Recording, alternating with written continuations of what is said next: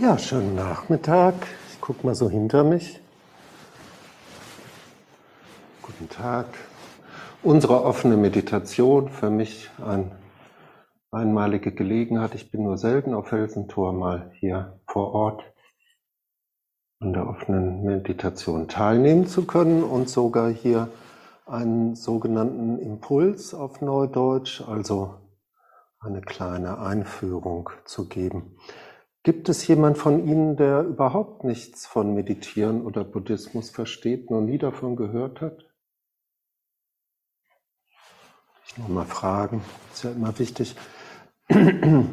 Gibt es jemand, der hier schon bei der offenen Meditation gewesen ist vorher? Doch, auch einige. Gut.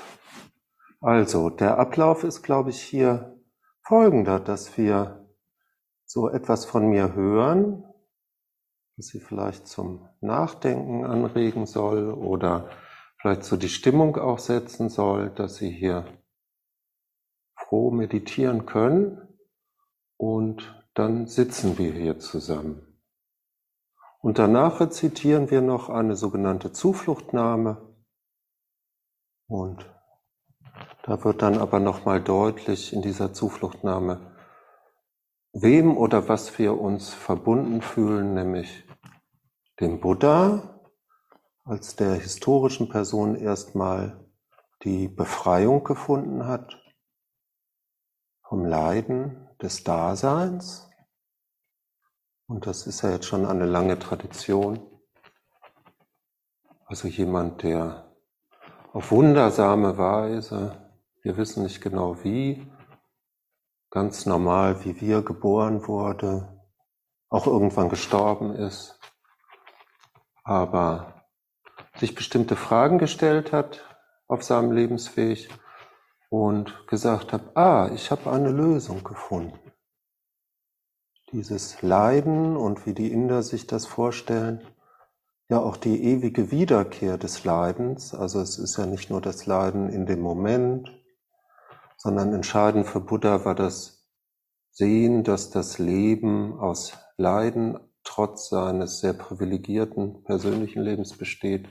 Also man wird geboren und man wird älter und man wird krank und man stirbt und das ist unausweichlich. Damit wollte er sich so nicht abfinden, könnte man vielleicht mal sagen, und hat nach einem Weg gesucht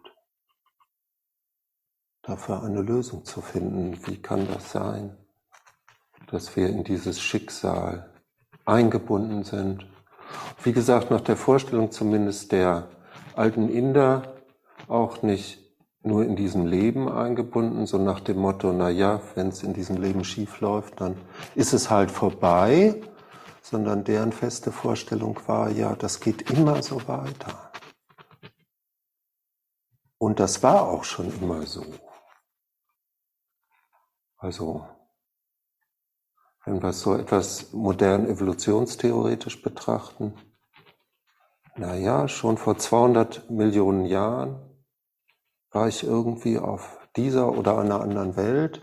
Und habe schon so gelitten und jetzt 200 Millionen Jahre später passiert mir wieder dasselbe. Ich werde geboren, dann passieren diese ganzen Dinge, dann werde ich älter, dann werde ich krank, früher oder später. Und dann endet das wieder damit, dass ich sterbe. Und dann gibt es noch so, wie würde man sagen, etwas sophisticated Formen des Leidens, die auch eine große Rolle spielen. Zum Beispiel das uns bekannte Leiden ja auch, dass Dinge, die schön sind, vergehen. Also man kann sie nicht festhalten. Personen, die man liebt, verlassen ein auf die eine oder andere Art und Weise. Eben waren die Kinder noch klein und jetzt. Also das sind natürlich auch Formen des Leidens, die unser Leben betreffen.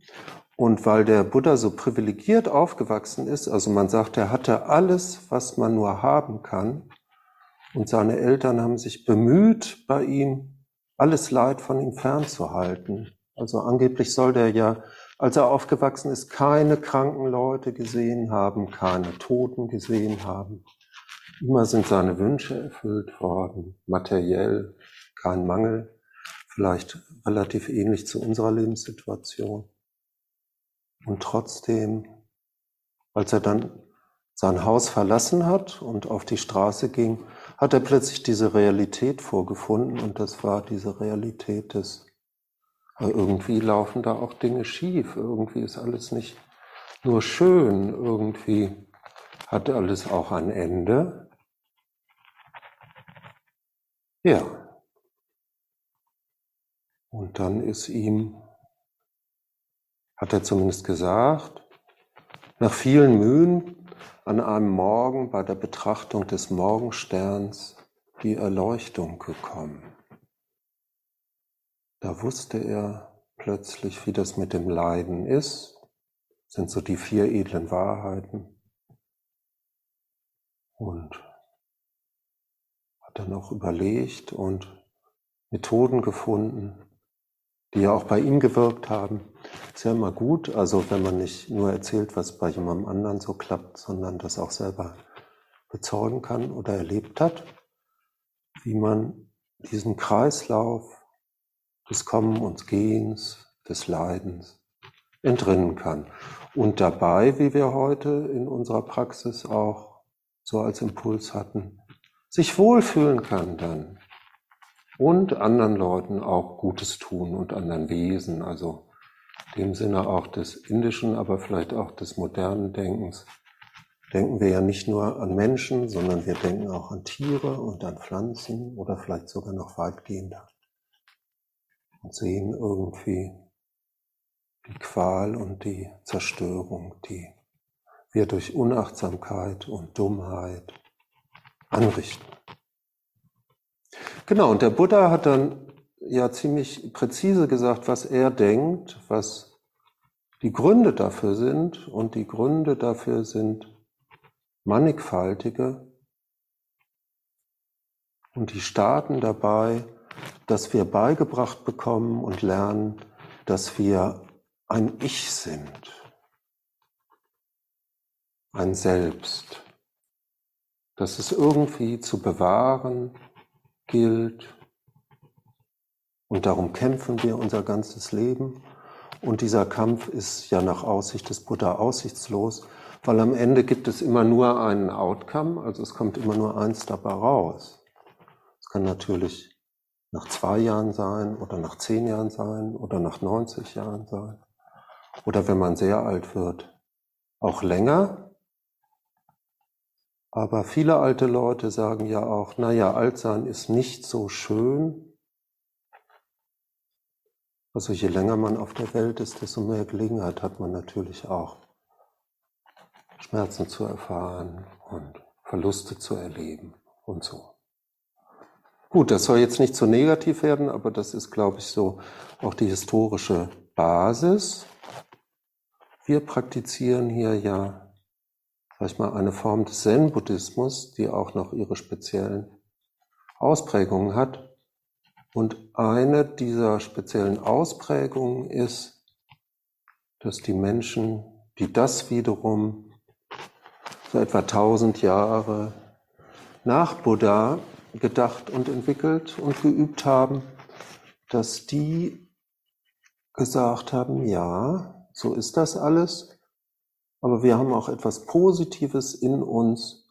Das ist unser wahres Wesen, die Buddha-Natur, so wie wir wirklich sind.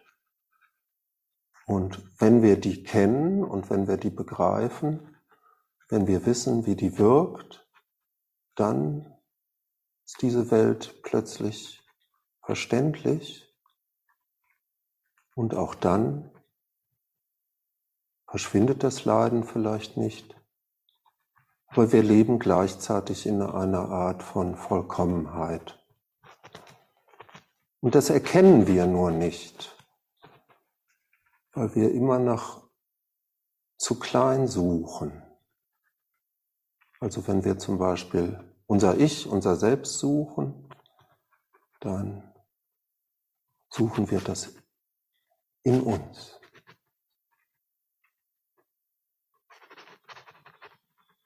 Also eine Übung, die ich gestern gemacht habe, ist vielleicht ganz illustrativ.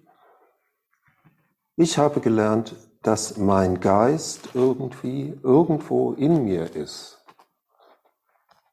Es gibt da ja auch verschiedene Theorien, wo der Geist so sitzen soll.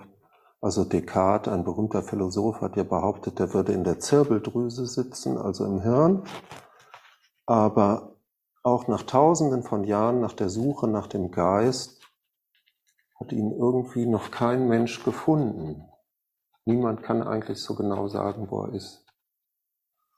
Dann gibt es so Übungen, dass man sich mal vorstellt, dass der Geist gar nicht hier in mir, in meinem Körper sitzt, sondern vielleicht sitzt er hier, fünf Zentimeter von meinen Augen. Und ich habe gemerkt, wie unangenehm mir das wurde, weil ich so ein Gefühl des Kontrollverlust hatte. Ich hatte so das Gefühl, ist er da jetzt wirklich? Also da kann ich ihn ja auch nicht greifen. Ist ja auch wieder nur eine Vorstellung, wo er zu sein hat oder sein könnte. Und der Weg des Zen ist, bei sich festzustellen, dass man viele solche Vorstellungen hat und die einem unnötig Probleme schaffen, wie zum Beispiel nach seinem Geist zu suchen und den dann nicht zu finden, dann verzweifelt zu sein und dass man das einfach auch lassen kann. Man kann, und das ist ja auch die grundlegende Übung der Meditation, auch mal still sitzen und die Dinge so sein lassen, wie sie sind. Und ich und andere Leute haben ja dann auch die Gefahr erkannt, dass man da dann in sowas wie Stille, Nichtdenken, Inaktivität versinken kann, aus der nicht wieder rauskommt. Aber man kann diese Stille, diese Weite, diese Öffnung, die dann entsteht, wenn man sich mal von der Anhaftung, diese ganzen Gedanken, Gefühle und so etwas befreit, die kann man halt auch als sehr wohltuend erleben. Und im Zen ist so die Vorstellung verbreitet, dass man so Kontakt mit seinem Buddha-Wesen aufnehmen kann.